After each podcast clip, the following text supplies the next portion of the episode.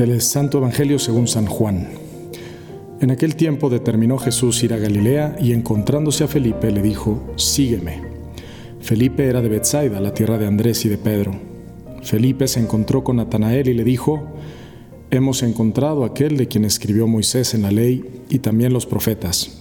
Es Jesús de Nazaret, el hijo de José. Natanael replicó, ¿acaso puede salir de Nazaret algo bueno? Felipe le contestó, ven y lo verás.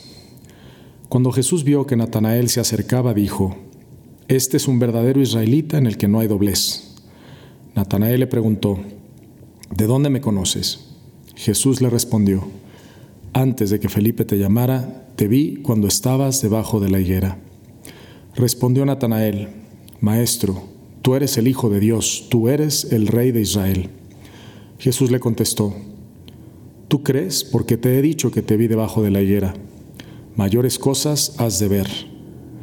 Yo les aseguro que verán el cielo abierto y a los ángeles de Dios subir y bajar sobre el Hijo del Hombre. Hace poco tiempo alguien me preguntó que qué pensaba yo que estaba haciendo Natanael debajo de la higuera. Y la verdad me acordé de esa serie de The Chosen que seguramente muchos de ustedes han visto, que se las recomiendo bastante. Y en donde aparece Natanael orando debajo de la higuera. Y en un momento está pues él debajo de ese árbol y, y está orando a Dios y ve entre las hojas de los árboles pues el sol que lo ilumina y como que tiene un momento de, pues sí, de consolación, de encuentro con Dios. Y por eso, al menos en, lo que presenta esa serie, este, pues él cuando Jesús le dice que le vio debajo de la higuera, pues en ese momento comprende que pues él es Dios, que es el Hijo de Dios y por eso tiene esa reacción tan fuerte en donde le dice, Maestro, tú eres el Hijo de Dios, tú eres el Rey de Israel. Y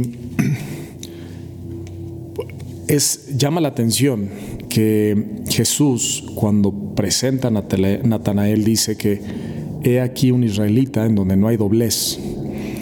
Y creo que esto nos puede recordar esa, esa frase de San Francisco de Asís, que a mí me gusta mucho, que dice, yo soy lo que soy delante de Dios y nada más. Y es que a veces nos pasa que vivimos como una doble vida.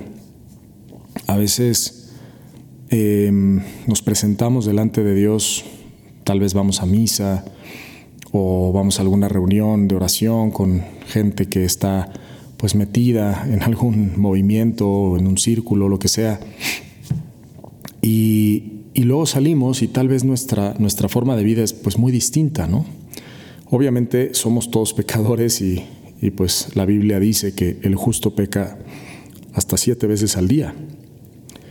Em, pero llama la atención que Jesús pues le, le dijera a Natanael que, es un hombre sin doblez.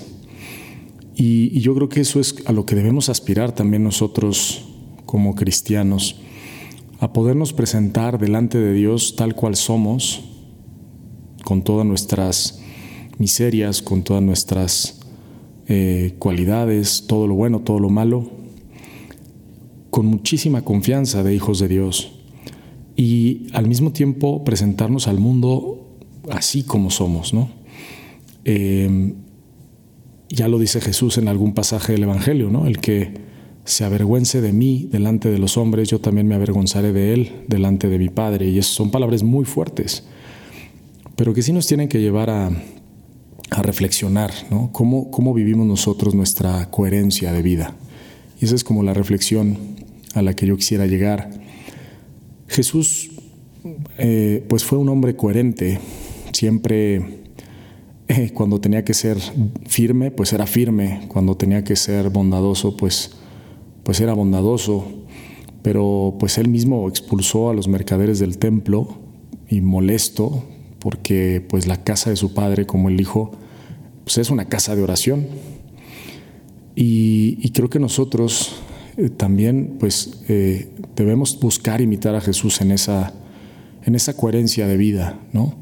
Y como decía, muchas veces pues una cosa es ser pecadores y tener caídas y batallar y cada uno tiene sus, pues, sus debilidades y para eso existe pues obviamente la confesión y eh, la dirección espiritual, en fin, todos los medios que, que, nos van ayudando a conocernos mejor, a superarnos y, y, desde luego que pues es la gracia de Dios la que nos va santificando, ¿no? la que nos va transformando el corazón.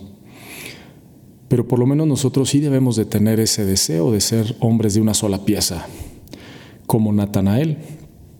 Ojalá que, que Dios, pues cuando nos encontremos con Él, pues pueda decir estas mismas palabras. He aquí un hombre, he aquí una mujer em, de una sola pieza, ¿no? coherente, transparente. Qué feo es cuando a veces conoce uno personas que, cambian, ¿no? que con unas personas es de una manera, con otras es de otra. y, porque muchas veces nos dejamos llevar por pues, la presión social, el que dirán, el ambiente.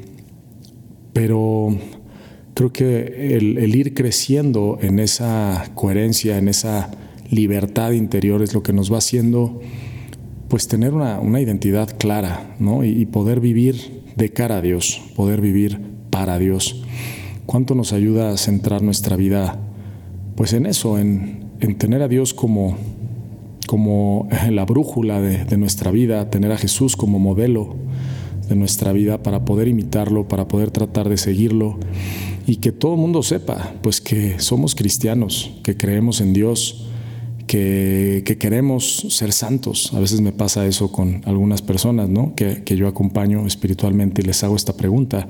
¿Tú quieres ser santo? ¿De verdad quieres ser santo? Y, pienso que los santos son hombres pues libres, que viven para Dios, de cara a Dios, como, como decía ¿no? San Francisco de Asís esta frase, yo soy lo que soy delante de Dios y nada más porque ¿de qué me sirve, de qué me sirve quedar bien con todo mundo si yo en mi conciencia sé pues que me estoy engañando y que los estoy engañando, pero a Dios no lo podemos engañar.